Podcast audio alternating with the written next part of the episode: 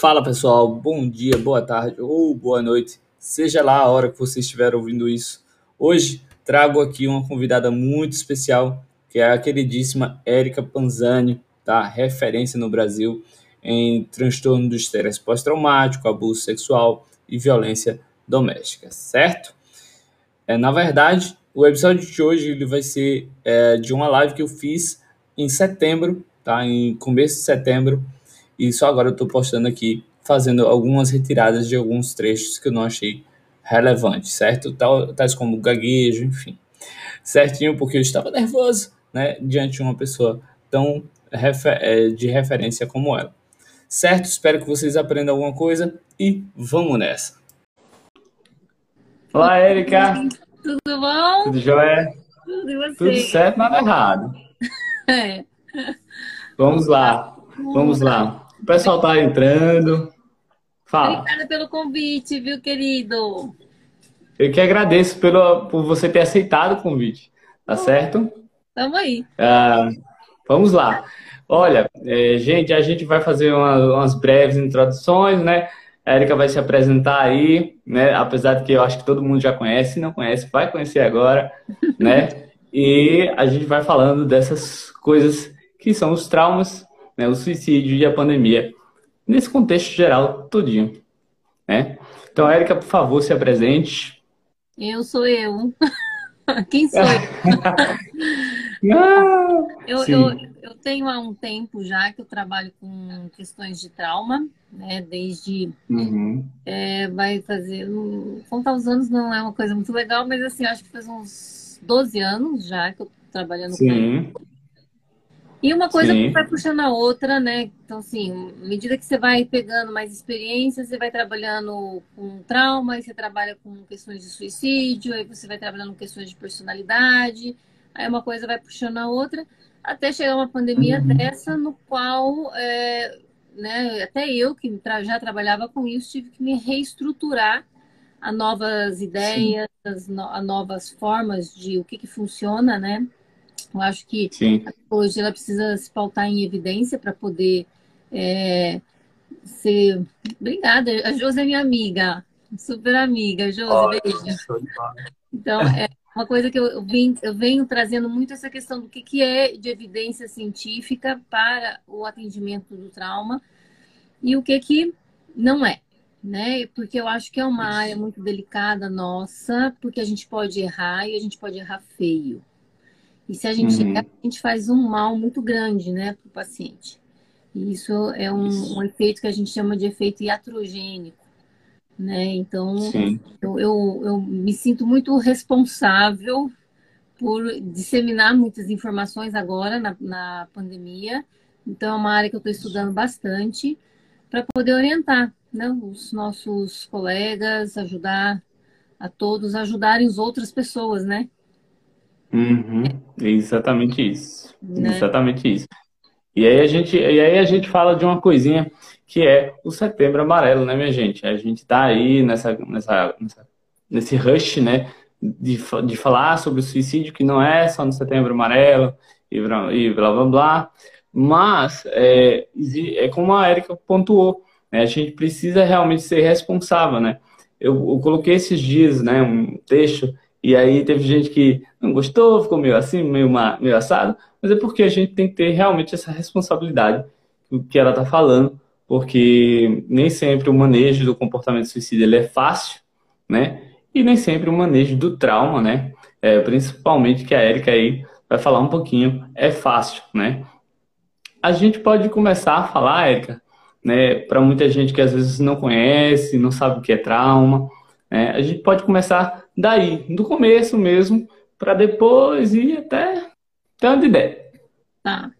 Bom, então, é, trauma, eu preciso de uma situação na qual Uhum. eu vivencio ou testemunhe uma questão onde eu me sinta ameaçado de morte ou ter uma ameaça, não necessariamente Sim, de morte, né, de ferimentos ou uma ameaça psicológica, como por exemplo o bullying, ele é uma forma de Uhum. trauma, né? Ou é, esse acidente ele pode ser diretamente comigo, ou eu posso simplesmente testemunhar alguma coisa, Tá? Uhum. A partir daí, a gente vai ter uma série de diagnósticos, de, de, sintomas, que a gente vai classificando segundo o DSM, que vai se estruturar aquilo como trauma ou não. O ponto principal é uhum. existir algo que configure um trauma. Por exemplo, uma guerra pode configurar, uhum. né? É, eu vivenciar uma pandemia, a gente já sabe que isso pode configurar né? A forma como eu olho, isso. por exemplo, para a pandemia, né? A forma como eu estou vivenciando tudo isso, isso pode gerar, é, então, ou seja, eu tenho uma situação, é, uma contingência no uhum. ambiente, na qual ela me diz se isso vai um, se transformar num trauma ou não.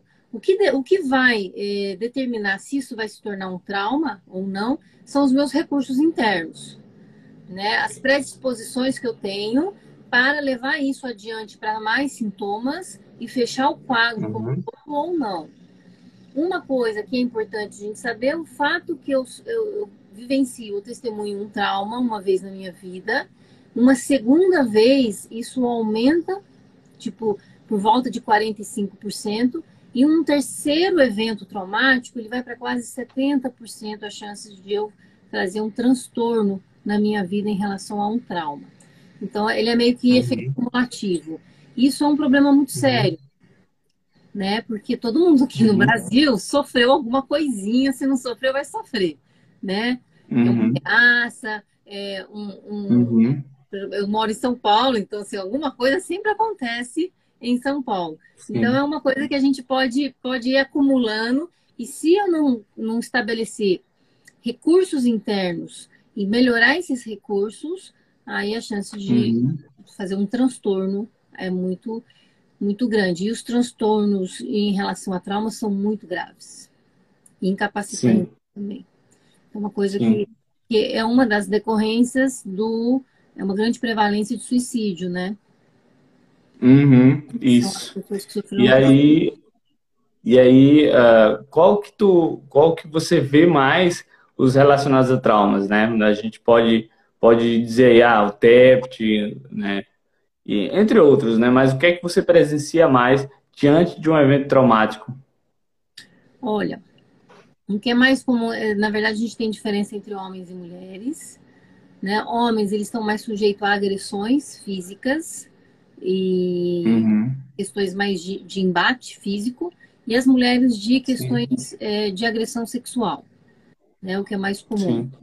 Agora, eu estou vendo agora na pandemia né? Agora tudo mudou. Então, uma coisa é antes pandemia o que eu via. Agora o que, que eu vejo com a pandemia é muita violência doméstica, né? Muito. Antes eu via também uma questão muito do bullying.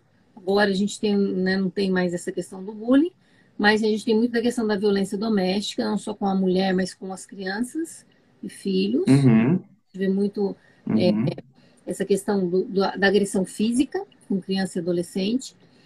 E é, em relação à questão do medo, da incerteza, né? O medo iminente de uma incerteza de que algo pode me afetar e de forma é, que possa mudar a minha vida. Então, o, o, a pandemia por si só, ela já se configura em todo mundo está passando por um evento, né? Supostamente dito traumático. Né? O só o uhum. fato de fazer uma quarentena estendida né, que é o que acontece em países subdesenvolvidos, a quarentena não é de 40 dias. A quarentena, uhum. a gente já está cento e tantos dias. Quanto maior a quarentena, Sim. maiores são os preditores de má saúde mental. Então, a gente já está descendo a ladeira. E aí, eu vou contar uma curiosidade, Arthur, Conta. uma curiosidade da, dos astronautas. Certo, vamos lá. Os astronautas têm uma, uma, hum. uma sigla que chama TQP. Não é palavrão, tá? Não é palavrão. Ok. É uma é sigla. A TQP é o seguinte: se você for dividir o tempo em quatro quartis, em quatro, então eu tenho um X tempo, e divido em quatro Sim. períodos de tempo, o terceiro tempo é onde eu começo a ter sofrimento de saúde mental. Então, quando você manda um astronauta né, para uma missão, hum é, e divide, então ele tem uma missão de 30 dias. Se divide esses 30 dias, né, em quatro períodos, em quatro, em quatro, No terceiro período, já começa a esperar que ele tenha uma, um má preditor de saúde mental. Ou seja, quando a gente é posto em confinamento, em quarentenas, em distanciamento social, chega um determinado período de tempo que a gente realmente começa a ter é, problemas, tá? E aí isso é com todo mundo. Todo mundo é, é. afetado de alguma forma. Aí vai uhum. depender muito de cada um ter o seu recurso interno, né? Para lidar com isso, o que, que, cada um fez. Mas todo mundo foi afetado de alguma uhum. forma, né? Cabe a gente uhum. parar para pensar sobre isso. Isso é, é, é, inevitável, né? Isso, os astronautas, engraçado, os astronautas, é, o como tratar astronautas é o que está é, trazendo como diretrizes para o tratamento da pandemia. Isso é uma coisa que me surpreendeu. Nossa, sim, sim. E aí, uh, você falou uma coisa muito pertinente para mim, é, pelo menos para mim, uh, além de tudo que você já está falando, né? É, esse tempo que a gente está já há muito tempo, eu acho que já vai fazer por volta de uns seis meses, né? Seis meses Exato. já dá aí quase, quase 200 dias, né? Não é mais já 40 dias, não é mais nada, e aí os impactos disso daí começam a aparecer. E aí a gente fala, você fala do impacto na mente, no cérebro, tem os impactos sociais, que você fala das agressões, da violência doméstica, né? E, e, e existe, é, é, porque eu te acompanho já, né? E eu queria trazer esse tipo de informação é, que você menciona uh, várias vezes, dos, dos impactos que acontecem no cérebro, né? No cérebro, nos processa, no processamento das emoções, enfim. E aí, se você puder falar um pouquinho mais sobre isso, a gente agradece. Tá. Então, quando a gente é posto, eu vou, vou trazer tudo para o nosso contexto de pandemia, né? Certo. Então, quando a gente é perfeito. é posto em um evento, em uma situação onde ela não está dentro do nosso cotidiano e existe uma ameaça lá fora, né? o cérebro ele tem uma, ele libera algumas substâncias neuroquímicas que formam um processo oxidativo. Quanto maior for o nível de ameaça, maiores são essas, esse processo oxidativo que o cérebro sofre. Quando a gente fala processo oxidativo, é literalmente é como se fosse o, a ferrugem no ferro, aquele processo oxidativo que a gente vê de, de ferrugem que, que acontece? Na medida em que a gente tem esse processo oxidativo, o cérebro ele já vai se estruturando de uma forma para ele se readaptar.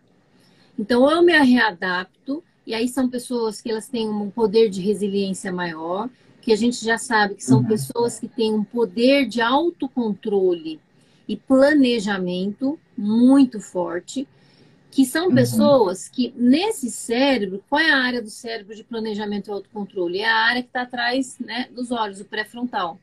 Então, são pessoas uhum. que têm um acesso maior a esse pré-frontal. Quando eu tenho muitas substâncias neuroquímicas no cérebro é, que estão é, uma é, uma, gerando uma toxicidade no cérebro, talvez eu perca essa capacidade de, de, de acessar o pré-frontal. Com isso, me gera o quê? Me gera comportamentos de desconforto emocional, de, bem de sistema límbico. Então, a questão de vazio, né, a questão de um medo constante, uma tristeza profunda, e eu não consigo fazer essa regulação emocional. Eu não fazendo essa regulação emocional, eu não acesso esse pré-frontal, então não consigo ter planejamento nem autocontrole. Que é um pouco dos sintomas que as pessoas percebem que é o seguinte: Podem perceber na vida de vocês, a cada três dias que vocês estão bem no confinamento, o quarto a gente fica mal. Aí você fica meio lá prostrado no sofá. Se, né, tem uma, amiga minha que precisa fazer o doutorado, ela procrastina. Aí fica lá, uhum. espera, no sofá. Aí, aí uhum. você recupera, né? No que você recupera, você tem mais três dias, no quarto dia você afunda de novo. Esse é um período normal de adaptação do cérebro, tá? Uhum. A grande questão que a gente já tem estudos mostrando em relação a, a é, quarentenas prolongadas é que as pessoas elas precisam trabalhar o poder de consciência. O que, que eles chamam de poder de consciência? É o poder de observar um ponto. Um ponto. Consciência, gente. O poder de... Não é consciência a gente achar quem sou eu, o meu Sim. eu interior. Não. É a capacidade Sim. de eu sentar e, com, e, um, e ficar o máximo de tempo possível focado naquele ponto. Ou focado na minha respiração. E isso é, uma, é um grande desafio, onde a meditação ela está se mostrando, o mindfulness, ela está se mostrando muito eficaz. Uhum. Nesse, nesse, então, uhum. seja, eu acho que agora os estudos de mindfulness e meditação, eles vão dar um boom em matéria de estatisticamente falando. Porque é agora que vai se mostrar realmente se funciona ou não. Que é o, o, o essa questão da resiliência. Aí tem a Joana dizendo se existe uma estafa da resiliência. Existe o que, que acontece? Essa estafa da resiliência é, é justamente esses três, esses três dias que eu fico bem, eu uso todos os meus recursos diante desses, dessa essa química toda que meu cérebro está banhado, e aí chega um que eu fico, entro em exaustão. Né? A partir daí é como que eu vou lidar com isso. Por quê? Porque eu tenho que me permitir ficar um pouco down, ficar um pouco mal, ficar um dia no sofá, vou ficar fazendo é, aquele, como é que é, o pessoal fala, é, intensivão de, de, de seriados. E, e aí, eu, né, aí a, a, pessoa ela vai achando um eixo para voltar à, à rotina dela, que não é uma rotina, né? Ela, ninguém uhum. deseja ter essa rotina que nós temos hoje. Não é um projeto de uhum. vida. Todos os projetos de vida, questões de futuro, planejamento estão na área pré-frontal. E a área pré-frontal não está sendo acessada por essa desregulação que a gente está tendo ou readaptação ao cérebro. Agora, Alisson, tudo isso é o trauma. Mas uma pandemia também, ela pode, já tem estudos mostrando, que ela pode aumentar até questões de QI. Como? Se um, um, hum. eu souber, né, e, e todo o meu contexto, todas as contingências do meu ambiente, elas forem favoráveis e eu conseguir passar por esta dificuldade, não é passar por essa dificuldade só bem, eu conseguir passar por essa dificuldade, passar pelas minhas emoções negativas e conseguir superá-las, a gente já sabe que principalmente em crianças e adolescentes tem um aumento de QI em é, pós-pandemia. O problema uhum. todo tá no adulto. Por quê? Porque quando a gente está lá cansado, então tem que, né, você tem que trabalhar home office, aí você tem que dar aula para o seu filho, aí você tem que fazer a comida, você tem que limpar a casa. Chega numa exaustão, o que, que as pessoas fazem? Chega uma emoção positiva de estresse, de cansaço, de tensão, eu vou lá, ah, vou tomar um vinhozinho. Não, porque eu mereço um vinhozinho. Eu sempre falo, Sim. a gente já está numa condição né, neurológica de não acionar pré-frontal, o que, que vai acontecer se eu, numa emoção negativa, né, de sistema límbico, eu começar a usar o álcool? Eu vou usar o álcool para fazer um amortecimento de sistema límbico e é aí que eu não aciono o pré-frontal mesmo.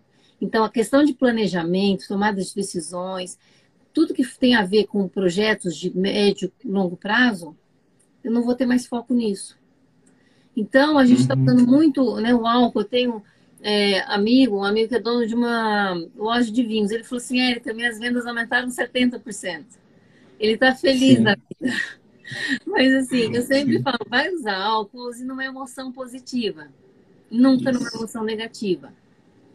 Porque senão retroalimenta esse sistema. Entende? Uhum. E menos eu aciono pré-frontal, menos resiliência eu vou criar.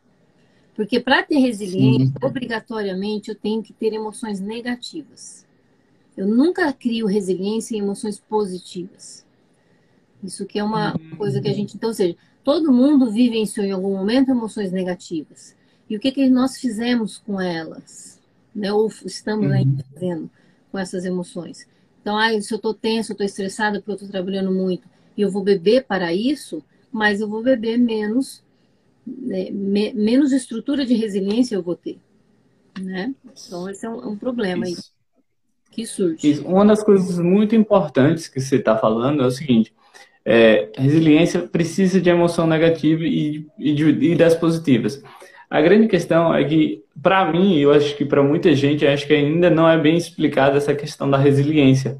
Né? é, me parece, às vezes, até quando eu estou estudando mesmo, que a resiliência é um termo meio difuso e às vezes meio confuso, né? Uh, do que, que é a resiliência e como é que ela acontece.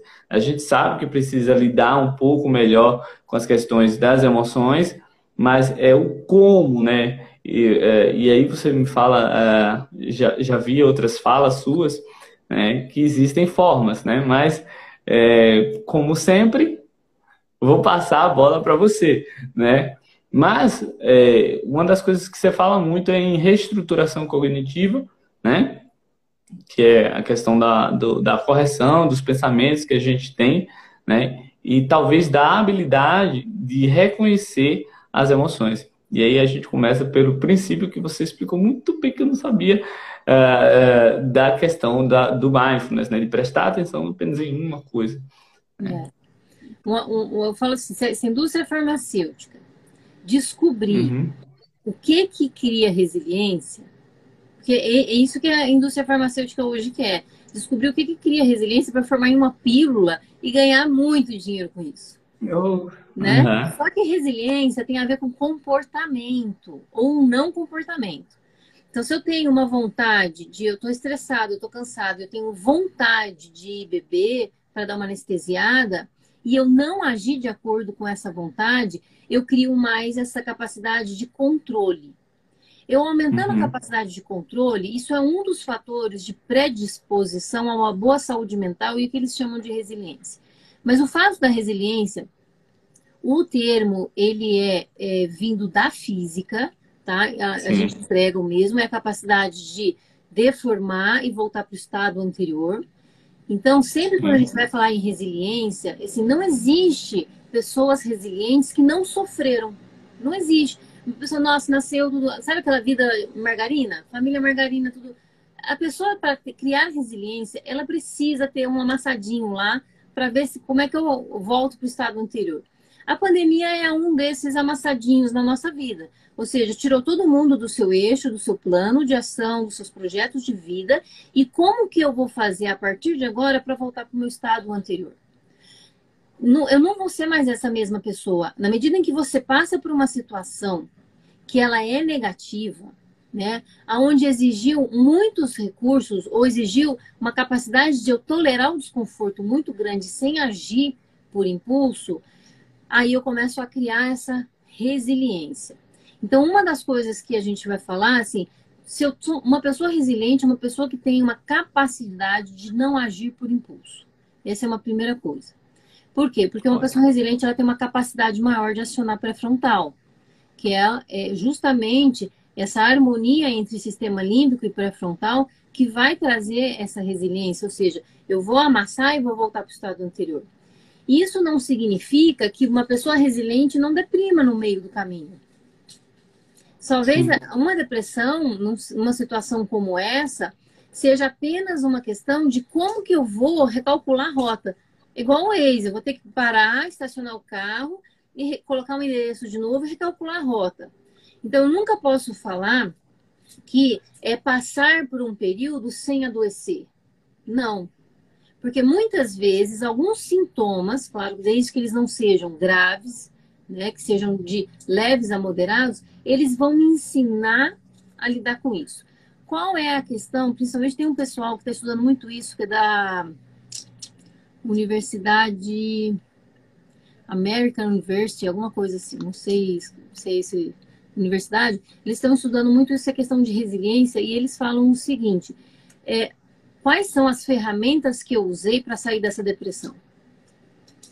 Se eu não tenho essas ferramentas para sair desses sintomas de depressão e não fazer um quadro de transtorno depressivo maior, eu preciso de terapia. Então, eu preciso criar ferramentas para poder, no futuro, sair dessas situações.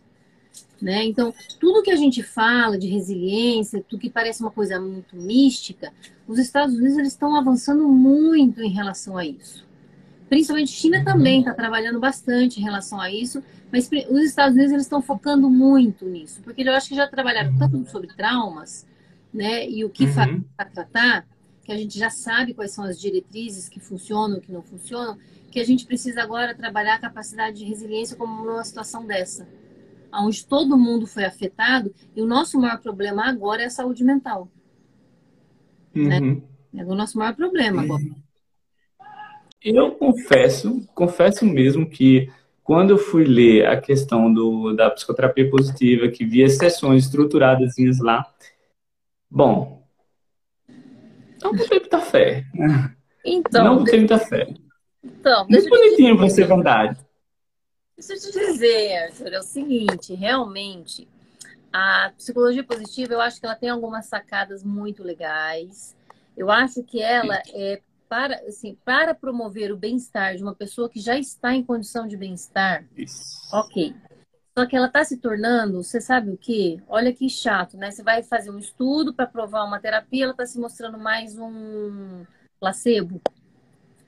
Então, é, é, esse é o problema. Assim, eu, tanto é que eu tô, eu vou testar psicologia positiva também agora no meu doutorado. Só, só que aí que está, é, ela, tá, ela funciona mais como um placebo do que, né, para não botar meus pacientes na lista de espera, eu vou colocar a psicologia positiva. Porque ela não está trazendo muito resultado. Mas é uma coisa que eu acho, que eu, eu Érica, ponho fé, isso já não é estudo, é fé minha, que eu acho que para a pandemia, que é uma situação muito específica, a psicologia positiva ela vai ter mais funcionalidade. Eu acho que agora ela vai ter tanto o mindfulness quanto a psicologia positiva, elas vão se mostrar muito eficazes a partir de agora. E essa é a minha, é a minha aposta, tá? Ai, peraí, que tem um problema doméstico aqui. É, essa é ah, sim. Então, uhum. eu, eu, eu acho isso. Mas, assim, os estudos hoje, até hoje, mostram que ela não é uma linha é, de eficácia principalmente para trauma. Uhum. Tá? Sim. Mas sim. É, ela, é uma, ela, é uma, ela pode se formar, ela pode trazer um, um benefício agregado a outra terapia, a reestruturação cognitiva, e aí você usa sim. um pouco disso. Mas ela, como ciência, não está não tá emplacando. Esse não está é emplacando, é verdade. Verdade. Eu fui, eu tava... ideias muito legais, né? Pra sim, sim. Poderia estar defendendo aqui. O que eu acho que vai acontecer, Eu acho que a gente vai entrar numa integralidade das psicoterapias. Então, por exemplo, Sim. hoje a gente vai ver quais são os preditores de resposta da terapia cognitiva. Por quê? Porque tem, não são hum. todas as intervenções que funcionam. Quais são os preditores de resposta da terapia comportamental, da psicologia positiva? A partir daí, a gente vai formar um campo onde eu acho que não vai existir mais olha, eu sou comportamental, olha, eu sou isso. Eu acho que vai, vai justamente entrar numa unificação das coisas. E aí vai entrar o benefício da é, psicologia positiva, que vai entrar o benefício, por exemplo, a terapia da compaixão, que já vem se mostrando muito é, em resultados estatísticos, muito evidências muito mais consolidadas do que a própria psicologia positiva. Mas o que, que tem dentro da psicologia positiva que a gente pode tirar de substrato e que funcione? Eu acho que é isso ainda uhum. não tem muitos estudos em relação a isso. Porque isso. até, até por verba, né? Não se dão verba para psicologia positiva. Eles, tadinhos, eles são discriminados. Isso. Que eu, é, uhum. eu, eu, penso assim, é, eu nunca uso, sabe, Arthur, uma. Eu tenho, por exemplo, como eu trabalho com estresse pós-traumático, são sintomas tão graves, é, muitas vezes com risco de suicídio muito alto. Eu nunca trabalho uhum. com uma, com alguma coisa que não tem evidência científica.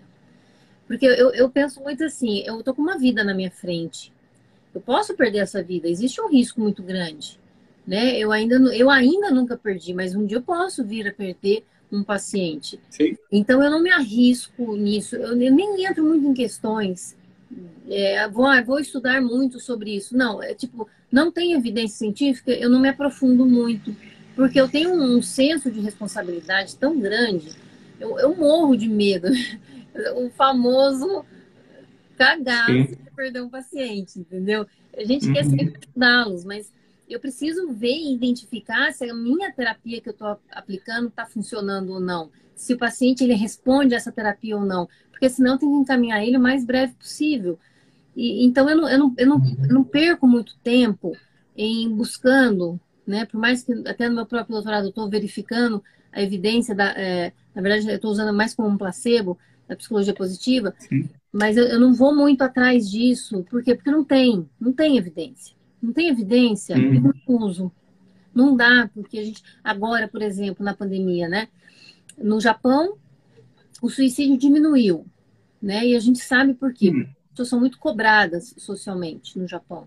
Aqui uhum. no Brasil, não. Aqui é o, o, inverso do Japão, né? Aqui é o, o oposto. Do, o Japão está num extremo, o Brasil está no outro. Então, hum, as coisas que, que, que vai acontecer, isso a gente vai, a gente não pode é, afirmar agora, por mais que eu estou vendo um monte de posts falando que o suicídio aumentou na, é, na, na pandemia, a gente não pode dizer isso, porque esses dados uhum. só vão surgir no segundo trimestre do ano que vem. É assim que funcionam as pesquisas. Então, é, é engano, é, é engodo falar que a gente está aumentando, mas eu, eu, eu, na minha clínica, estou vendo que o risco de suicídio está aumentando, sim. Isso eu posso dizer. Uhum. Agora, falar que pela pandemia, né, vai aumentar, o que a gente sabe é que socialmente o Brasil tem a faca e o queijo na mão para aumentar a, a prevalência. Mas eu não posso dizer que aumentou. Então, ver esses posts colocando que está é, é, é, complicado, porque a gente não tem esses dados. Então, eu não uhum. posso virar e pegar um dado de uma delegacia do subúrbio de não sei da onde e falar que o, o índice de suicídio está aumentando na pandemia. Eu não Sim. posso falar isso. Eu tenho que ter um dado de saúde pública em relação a isso. Isso só vai surgir no segundo trimestre do ano que vem.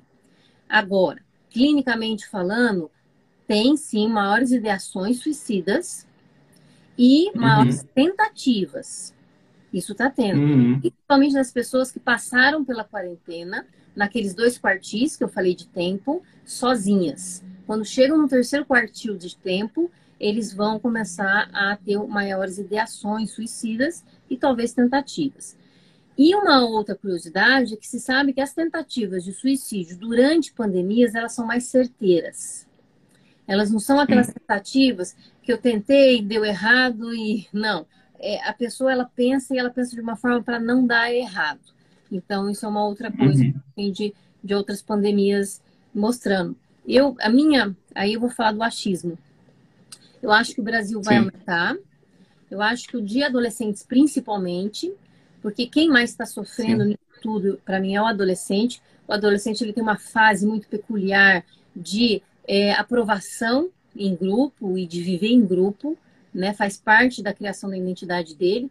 Quando ele é tirado disso, o adolescente, ele por si só perde função. Então eu acho que vai. A gente já estava com um problema muito grande, né?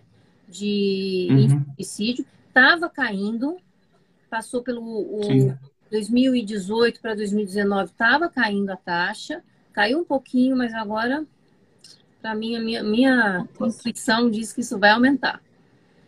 É, isso. Por aí. Isso. Perfeito você ter colocado isso. É, e vou até mencionar aqui, né? Não sei se tem, se tem muita gente aí de Marcelo também, mas eu sei que tem várias partes do, várias partes do Brasil aí querendo uh, saber, mas uh, eu faço hoje parte de uma ONG, né? a ONG do Cavida aqui em Maceió, que ela trabalha direcionada essa questão do suicídio. E a gente, assim, telefone, só, só ligação, só ligação, só mensagem, só ligação, só mensagem. E a gente, às vezes, fica meio inviável, né? Porque a gente faz atendimento psicoterápico de forma gratuita. E como é que a gente vai, vai atender? Porque a nossa sede, vamos dizer assim, a nossa sede, ela fica ah, numa casa, a gente não tem muito recurso, é, fica numa casa e, a, e a, uma das salas ela é fechada, né? Fechada. E a gente sabe que tem que ter questão do vidro aberto, porque, né, CFP, né, meio que obrigou, enfim. Uh, então, e, e, a gente também fica com esse receio de, de fazer os atendimentos. A gente agora está se organizando para ver se atende de forma online, mas nada substitui, né? E realmente, como você colocou, na prática clínica, eu observo que realmente existe uma procura até maior, né? Pelo, pelo processo de psicoterapia, mas realmente essa questão da ideação suicida, ela cresceu assim. É. Bastante, bastante, bastante, bastante. Diz uma, um, diz uma outra coisa. É, você fala é, dessa questão da pandemia, a gente fala, falou da violência doméstica, vamos, vamos agora tentar passear um pouco é, pelas várias, várias, vários assuntos que você domina também, né? uh, que é essa questão dos abusos, né? Abuso sexual, que para mim também aparece bastante, né? E é, é um, uma coisa que. Fala. É. Tem Maceió, a prevalência aí é alta. Isso. Isso. E aí a, a gente fica com esse, com essa, prestando atenção nessa, essa variável, né, dos abusos, por quê? Porque tá todo mundo em casa, né? E aí a gente vai, pode, se você quiser entrar nessa discussão. Olha, um dado que está chamando muito a atenção, que já estava chamando nos dados de 2018, Sim. 2019, é o aumento do abuso sexual infantil em meninos. Né? Então, assim, a gente sempre teve o dobro de prevalência em meninas, mas, assim, nos últimos anos isso aumentou. A minha é, uhum. hipótese de que isso vai aumentar, só que, né, durante a pandemia, só que é, uma das coisas que a gente tem bem é, notificado hoje, isso é uma coisa que o, o índice ele aumentou também, por quê? Porque por causa do disque denúncia, né? Então, o disque denúncia ele entrou em ação de um âmbito nacional em 2018, então isso ficou mais fácil. Então, quando a gente compara de 2011 para 2018, houve um pico gigantesco, mas isso por causa do disque denúncia. Os abusos, eles sempre aconteceram, eles só não foram denunciados. Isso, é, é, isso a gente já sabe, quem trabalha com essa é, temática é uma realidade, porque você coloca em xeque toda uma estrutura familiar, porque a maioria dos abusos vem da estrutura familiar. E, é, gente, não, a gente não está falando só de padrasto, madrasta, a gente está falando de pai e mães. Né? Os próprios pais e as próprias mães abusando dessas crianças. Então, é, é uma coisa que é muito delicada de se trabalhar. Existe uma questão que a gente precisa trabalhar muito, e aí a gente tem que ter noção de políticas públicas. Não dá para a gente querer uhum. só fazer uma intervenção clínica sem saber um mínimo de conhecimento de políticas públicas, ou seja, como é que funciona o Ministério Público, para onde é que eu vou encaminhar, para onde eu não vou caminhar, se o meu centro de referência tem. Vocês aí têm um, centro que eu fui invejoso, que é o RAVE, fantástico, de é, abuso sexual, tanto na infância quanto em adultos. Então, é, mas não são todos os lugares que têm esse centro de referência. Então, o, o próprio atendimento já é um desfavor. Ou seja, eu vou lá, conto o relato para né, o delegado, ou eu já começo sendo maltratado por um ente da minha família, porque a minha mãe muitas vezes não acredita no que eu estou falando, e aí a pessoa ela vai sendo reexposta ao trauma de uma forma contínua, até ela tomar um pouco mais de idade, conseguir fazer uma certa ruptura nessa família. Então, é, a gente está falando de é, não só uma questão que causa danos irreversíveis para o cérebro de uma criança, como a gente está falando de um problema muito grande, porque assim, também eu tenho que ver se eu vou denunciar essa família, essa criança vai ficar com quem? Ela vai lá para o orfanato municipal da, né, cachoeirinha, uhum. é, a situação da criança é pior ainda. Então, é, ter uma estrutura na mente de como eu vou é, fazer o manejo das contingências, isso é fundamental no, no, no abuso infantil. Porque muitas vezes vem me perguntar, os alunos me perguntam qual o passo a passo. Tá, eu primeiro vou para o público, vou para a delegacia, o que eu faço? Não, primeira coisa, você tem que estruturar o que, que vai ser as consequências das minhas medidas. Porque muitas vezes a gente piora a condição da criança. E não é essa a nossa intenção. Ah, mas minha intenção não foi essa. Pois é, de boas intenções o inferno está lotado. E muitos psicólogos, não sabendo fazer o manejo dessa família, muitas vezes uma, fazendo uma terapia de família, ela é efetiva. É super efetiva. E aí eu não precisei fazer um, um, entrar com uma ação para tirar a criança é, dos, desses pais. Por quê? Porque às vezes o pai é abusador e a mãe é conivente com isso. Ou vice-versa. Também já vi casos vice-versa. Então, eu preciso saber o que eu vou fazer com essa criança. O fato é, não pode ter novamente isso. E a partir uhum. daí, se tem uma medida de saúde pública. Então, eu faço um uhum. tratamento nessa família, eu faço um, um, um manejo de contingência da família para aí eu fazer toda a estrutura legal com essa criança. Pelo menos é assim que eu penso. Eu errei muito já em relação a isso. Então, eu hoje faço uma estrutura um pouco mais. Eu penso nas consequências, porque ficar num orfanato municipal não é uma experiência agradável. Eu, talvez seja uma experiência tão é, é, de fator de estresse maior do que a própria casa. Talvez aquela casa precise só de um manejo. Agora, cada caso é um caso. Né? Cada caso é um caso, como na menina de 10 anos, que aconteceu, que todo mundo viu, ali não, ali precisava de um manejo de retirada dessa menina naquele ambiente, né? Aí uhum. já é um uhum. diferente. Mas é, du é duro, viu? É duro. Ainda é. mais agora, né? Ô, Uhum.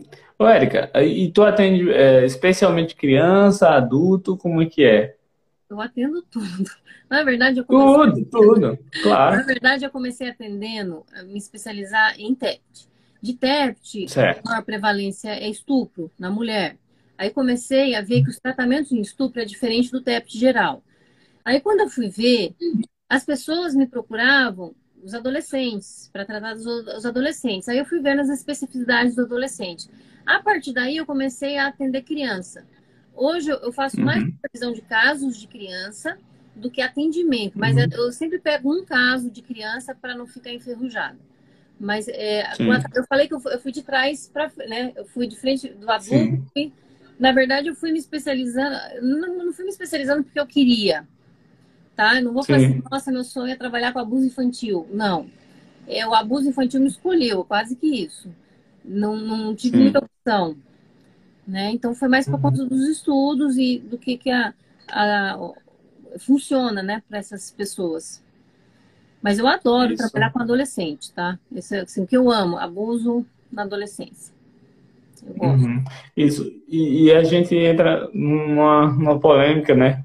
Mas, enfim, uh, que muita gente ainda possui a, a, a ideia né, de que a família deve falar sobre educação sexual. Mas é na família onde se acontece mais, cada vez mais. As, as, as reportagens, é. elas uh, mostram isso, né? Mostra isso e eu acredito que o estudo científico também, né? Eu, eu quando eu, eu pego casos de abuso, já são, já foram anos, né? Anos, anos nesse ciclo, às vezes abusivo, às vezes dura dois, três anos, às vezes uma vida inteira e, uh, e, e, com adultos também, né? Para mim, isso quando chega, chega adulto, né? Já com, com com todo o trauma já acontecido e, enfim. Eu já fica penso, aí essa. É, eu já penso assim, sabe, Arthur? Não é, eu acho que não, não é na família, não. Eu já sou mais assim, prática, hum. bem mais pragmática. Uhum. É tudo bem, tudo bem. É na escola, uhum. já, como a família é abusadora, a família não vai falar disso. Isso. O sistema familiar Isso. é caótico. Assim, é, a, o sistema familiar é tão doentio que eles não vão falar disso. O ideal seria falar, os pais falarem e tal. Mas assim, eu acho que isso é uma educação escolar. Isso tinha que ter isso, isso e, e na primeira infância, tá? Se tem vários Sim. estudos, vários estudos mostrando evidências de eh, ensinar isso na primeira infância. O que que a gente vê, né?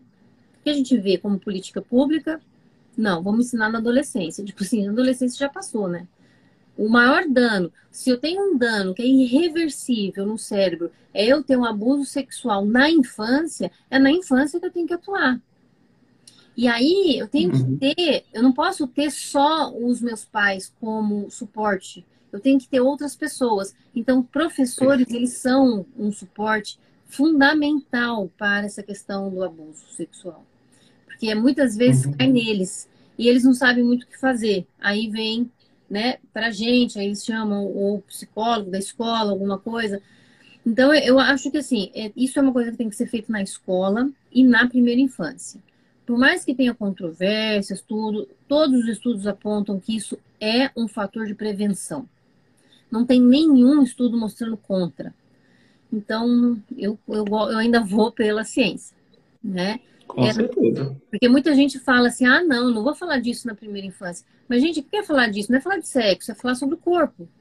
Né? O que, que, pode, uhum. o que, que podem fazer com o meu corpo, o que, que não podem, ensinar as estruturas do corpo para a criança, nomear as emoções, ver uhum. que ela pode dizer não diante de um desconforto de um adulto. Um adulto quer forçar um beijo no rosto, a criança tem o direito de falar não, entende? É, mas só que não. Ah, o que, que a gente fala? Nossa, deixa de ser chata, deixa o seu tio dar um beijo. Mas a criança, ela uhum. tá de que né, pode ultrapassar os limites dela. Nossa cultura é justamente uhum. o inverso. E aí a gente corre um né? E assim, a gente está em pleno 2020 com uma taxa, agora eu não tenho em mente, mas uma taxa muito alta para o, né, mesmo para um país subdesenvolvido como o nosso. As nossas taxas só aumentam. Então, assim, é um uhum. problema muito grave, muito grave levando em uhum. consideração que é um, um, um estresse pós-traumático que é irreversível. Ou seja, uhum. a partir de então eu vou fazer um manejo desse cérebro, mas que ele já vai ter algumas estruturas que não vão se desenvolver como um cérebro normal, não vão ter mais. Isso é um fato. Uhum. E aí que está a grande maestria do psicólogo é justamente criar muita resiliência nessa criança. Aí sim uhum. eu essa questão muito forte, porque porque são crianças que vão se tornar pessoas muito resilientes. Então, dá para ser uhum. Saudáveis, mesmo é, não tendo todas as estruturas de uma forma certinha tal, mas a gente tem uma neuroplasticidade muito grande. Então, dá para hipercompensar uhum. com uma, outras questões aí, né, nesse, uhum. nesse tratamento. Isso. É, uma, uma grande questão que fica é por que, que a gente, às vezes a gente parece, às vezes, retroceder um pouco nesse lado, né? Principalmente aqui, né, no Brasil, porque aparentemente estão excluindo né, as políticas de, de educação sexual, né, as ideias, né, na verdade, né, nem, nem as políticas, porque uh, ainda não é propriamente aplicado e nem, enfim. Então, se exclui-se as ideias, né, da, das políticas de educação sexual. E aí a gente vê, ah, fica a cargo da família. Pois é. Uhum. Né? Ou, ou aí... eu vejo escolas particulares colocando, implementando é, projetos de educação socioemocionais sofisticadas, uma coisa assim, super projetos, e não tem uma educação sexual. Tipo assim, gente, Sim. chega a ser. É, é um absurdo. Eu acho que tudo é uma coisa só. É, assim como um uhum. projeto de educação emocional, a educação sexual está dentro disso. É, é muito uhum. óbvio. Isso para mim é tão óbvio, né? Tão, é tão natural. Por que, que não vamos falar disso? Né? Se a gente tem aula de ciência, se a gente tem. Por que, que não vai falar disso com a criança? Por que, que falar? Agora a gente está falando de emoções, a gente não fala é, do próprio corpo dela, do que, que né, o que, que podem não fazer com o corpo dela. Igual, por exemplo, a gente ensina, tem uma cartilhazinha que a gente ensina para criança na primeira infância sobre os, os, 10, eh, os 10 direitos é, em relação aos direitos humanos da própria criança, quais são os direitos que ela tem, e ela seguir isso. A criança ela aprende de uma forma tão legal, elas começam, elas começam a entender o mundo de uma outra forma. Então, eu acho que assim, é privar a nossa sociedade de uma coisa mais é, básica, é muito básico isso. Né? Uhum. É, é, é uma pena, uhum. é uma pena. Porque isso vai cair aonde? No nosso consultório. Os nossos consultórios vão ficar cheios, cada vez mais cheios, cada vez mais as pessoas me procuram para ensinar a tratar é, abuso sexual na infância. Isso para mim não é, eu não acho isso muito legal. Tipo, uhum. por que que justamente a gente tinha que olhar essa, essa demanda diminuindo, não aumentando?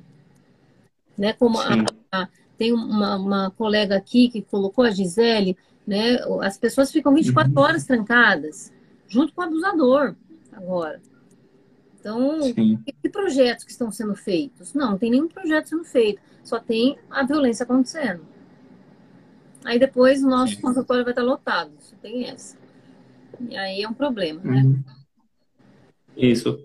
É, há, há quem, quem ache isso bom, eu, particularmente, não, não comungo dessa ideia de que ah, vai ficar lotado, é bom para a gente enquanto profissional. Eu imagino que não. Hã? Mas não nesse motivo, né? Sim, sim. Não porque, é legal. É, é porque, vê só, você, você lida com o sofrimento e aí cada vez mais sofrimento, mais sofrimento, principalmente de crianças que são, é. sabe? Torna um problema de política. Hum. Nossa. Isso, é. torna, isso é um problema. Isso é uma, uma sociedade que vai se tornando doente. Porque não só pela questão da criança, pela questão do abusador. Esse abusador não é só abusador com a criança. Ele tem todo um estilo uhum. de funcionamento dentro de uma sociedade. E isso é uhum. retroalimentado, né? Uhum. Então a gente tem um uhum. problema muito sério aí de, de política, eu acho. Políticas velhas. Isso. Pois é. Uh, não sei se, se, alguém tiver alguma pergunta, a hora é agora. A gente aproveita os cinco minutos, né, Érica? Finais, uh, para que a gente possa responder todo mundo com mais precisão, né, do que o que a gente está falando aqui. Aqui é mais uma conversa, uma conversa aula para mim, né? É, mas, mas fica aí a caixinha de, de perguntas abertas aqui do lado, aqui do lado. E uh, quem quiser, faz a pergunta. Quem não quiser, uh, a gente encerra já já. É, a, a, Lúcia está colocando uma coisa legal, Lúcia. Oi, Lúcia. Nossa, quanto hum. tempo eu vejo esse povo, a Lúcia, a Júlia. Ela falando, né, de que a, a, minha mãe é professora de fundamental e já pegou vários casos de abuso infantil, né? Essa é a realidade da mãe dela. Tipo, isso está no cotidiano da, da mãe dela. E isso não é, é para mim é um absurdo, né? Um absurdo. A gente tinha que proteger uhum. as crianças, né? Eu, eu, eu, tenho um negócio com criança e adolescente, não toquem neles, mas eu acho que por uhum. isso que eu, eu, milito muito por, pelo direito deles. Eu acredito muito. Isso. Direito a uma vida digna, né? É. A gente fala disso. Né? Dar dignidade. Direito né? a ter um. E uma vida digna é menos suicídio. Vida, uma Sim. vida com dignidade, a gente já sabe que é menor, menores são os riscos de suicídio. Por Sim. isso que um dos lemas para diminuir risco de suicídio é criar uma vida com valor, uma vida digna. Todo mundo tem direito a uma vida digna. Uhum. Né? Ótima colocação, perfeita. Então, uh, deixa eu ver aqui.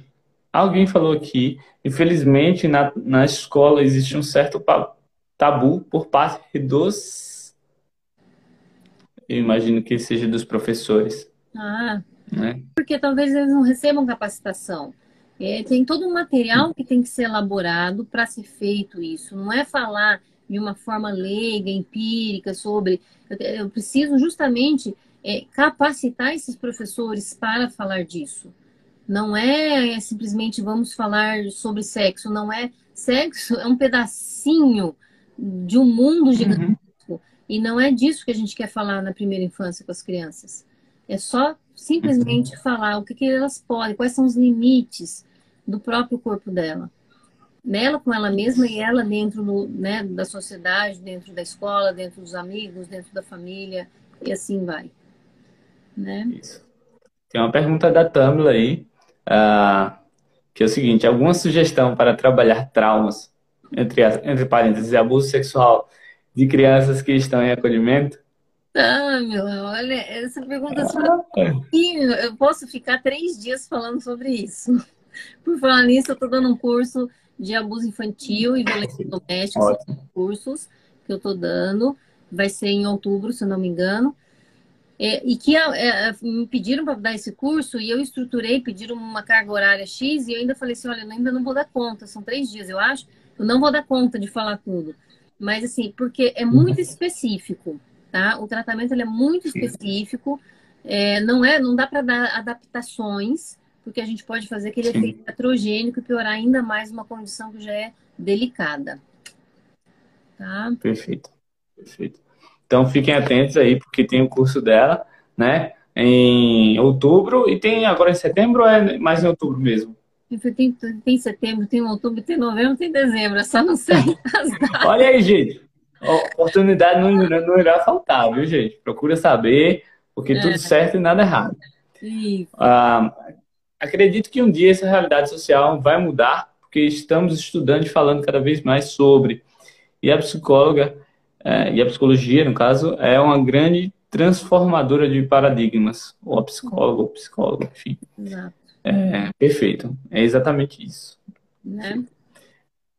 É possível algum trabalho dentro do acolhimento? Eu ia falar sobre isso. Dentro do acolhimento, a gente já sabe que acolhimento não é um, uma intervenção de eficácia, mas ela é importante. Ela é muito importante para. Uhum. Ela me prepara para a intervenção, mas ela não é. Eu nunca posso falar que o acolhimento, Camila, que é uma intervenção, mas ela é um preparo para a intervenção. Tá? Isso, perfeito. Super É, vamos lá, que agora que surgiram os comentários. É. Coisa rápida. Mas eu acredito que o tempo da gente já, já se vai, né?